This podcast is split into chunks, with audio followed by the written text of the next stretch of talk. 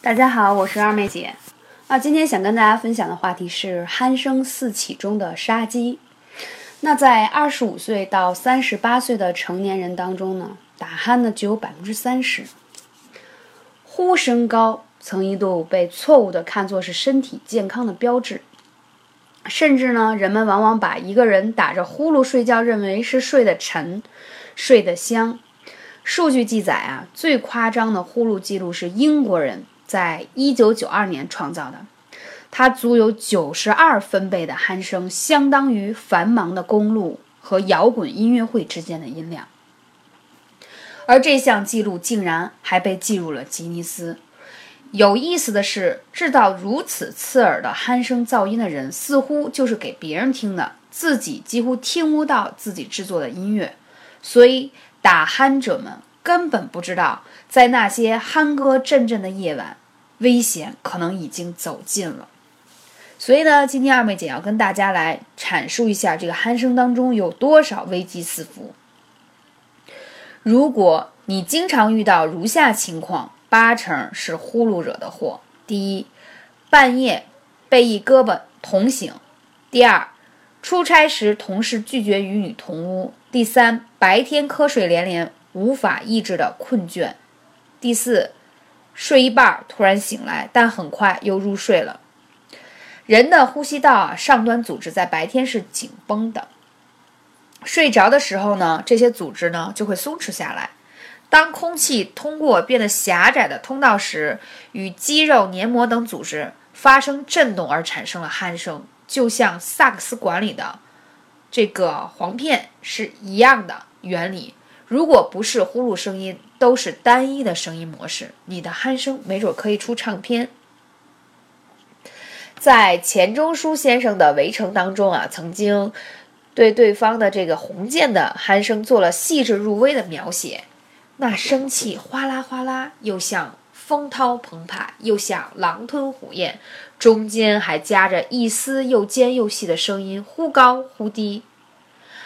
有时这一条丝高上去，高上去，细的，细的像放足的风筝线要断了，不知怎么又像过一峰间，又降落安稳下来。虽然鼾声惊人，方鸿渐却一直以为自己夜里的睡得文静。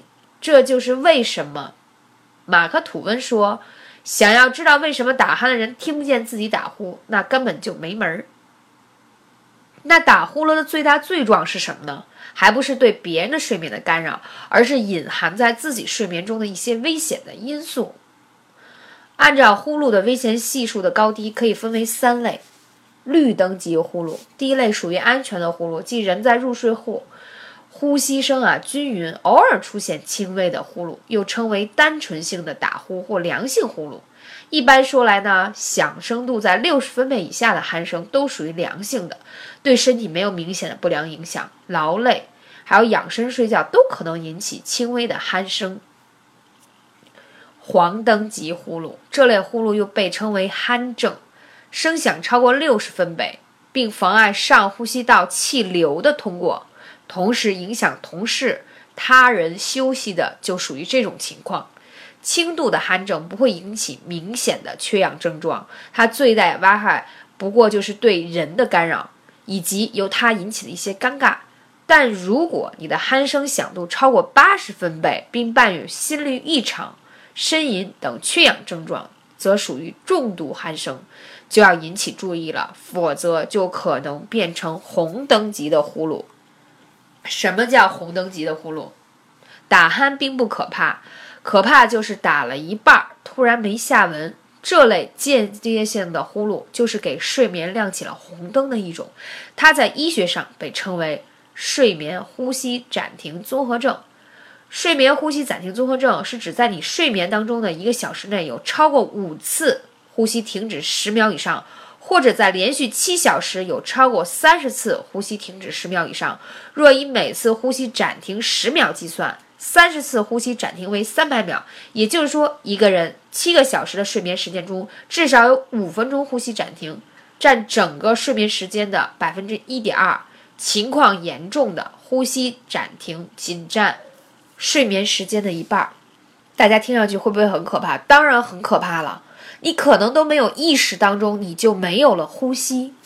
有大量的调查发现，大约三个打鼾者就有一个患有呼吸暂停综合症。以美国为例，估计五千万人有睡眠呼吸暂停综合症。三十到六十岁的成年人中，三分之一的男性以及六分之一的女性有该病的临床表现。据估计，全球每天大约有四千人死于该症。所以呢，大家一定要高度警惕你的呼噜问题。啊，不要想的是说我们认为的他睡得很沉，睡眠很好。如果你在睡眠当中已经有感觉自己一些会被憋醒或者不舒服，或者你的家人在说你的呼噜声音实在太大了，你都应该及时去就医，因为在一些大型的医院，它都有监测的措施，它会通过二十四小时对你的睡眠和呼噜进行监测，看你是否有出现这种短暂的呼吸暂停的现象。如果有，医生都会给予最及时的解决和处理。那警惕呼噜的危机，第一危机就是噪音。呼噜带来最直接的结果就是噪音，可能因为它你就会被迫睡沙发，或者为了阻止你的呼噜声吵到其他人，你总是要比别人晚睡一步。美国有名男子因为夜里的歌声太大。与夫人分房睡了十五年之后，才找到睡眠问题专家咨询。为什么十五年之后才看病呢？原因是因为邻居都对他提意见了。所以，现在的医学和科学都发达了，有问题及时就医。第二，精神萎靡。有调查显示，夜间打鼾的人出车祸的比例高于正常睡眠的人，因为当夜间发生呼吸暂停时，身体在急需氧气的情况下。会局部醒来，处于睡眠的状态的大脑需要做出决定：继续睡觉还是需要呼吸。大脑会选择呼吸，而不是睡觉。所以这时候人的清醒只是一瞬间的短暂清醒。如果一晚上出现数百次之多的半清醒的状态，到了白天，精神状况自然会很糟糕。第三个危机：心血管疾病。如果经常出现呼吸暂停现象，血液与氧气的结合受阻，心血管系统的负担就会大大增加。久而久之，很容易出现心律失常、大脑功能受损等情况。当然，这种危险常常是非常致命的。最后，最高级别的危机，休克或死亡，这种情况是最严重的，一般只对患有严重的夜间。呼吸暂停症患者而言，在大脑缺氧的情况下，如果得不到实时的吸氧，才有可能导致这种严重危机。记得一位患有呼吸暂停症的男人，他的妻子对他的鼾声非常敏感，只要几秒钟听不到他鼾声，他就会及时把他叫醒。原因是，因为他害怕他老公再也睡不醒了。所以你想，这对于家人来说负担也很重啊。那如果你没有及时就医的话，你身边的夫人，你身边的家人都总是要在睡眠当中替你把关，那试问他们又怎样能够进入深度睡眠呢？所以大家一定是要避免劳累过度。白天真的特别忙碌，但是到了晚上也要适当的舒缓一下身心，洗个热水澡，放松一下，听听冥想的音乐，听听轻音乐，让自己的心情放松下来。第二，一定要有规律的作息，一定要在十一点以前睡觉。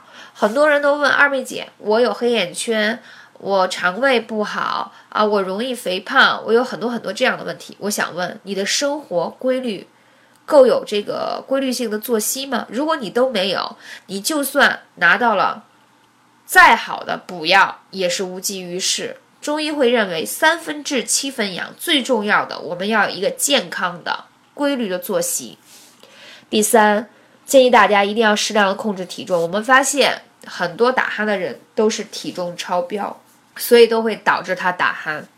所以呢，大家一定要更好的让自己啊可以更好的舒心的去调理这种状态。如果你想安睡得更好呢，在西方的方疗当中呢，它会有一些可以让你鼻腔内部环境改变的。因为有些人他有呼吸暂停症呢，或者是说他有轻微的呼噜，是因为他鼻腔内部的环境发生了改变，他的这个空气的流动性不好。那在台湾呢，它有一种精油啊，它是复方的，里头有罗马洋甘菊、薰衣草花、欧薄荷，还有尤加利复方的啊。可以把它涂抹在鼻腔内，起到很好的湿润的作用。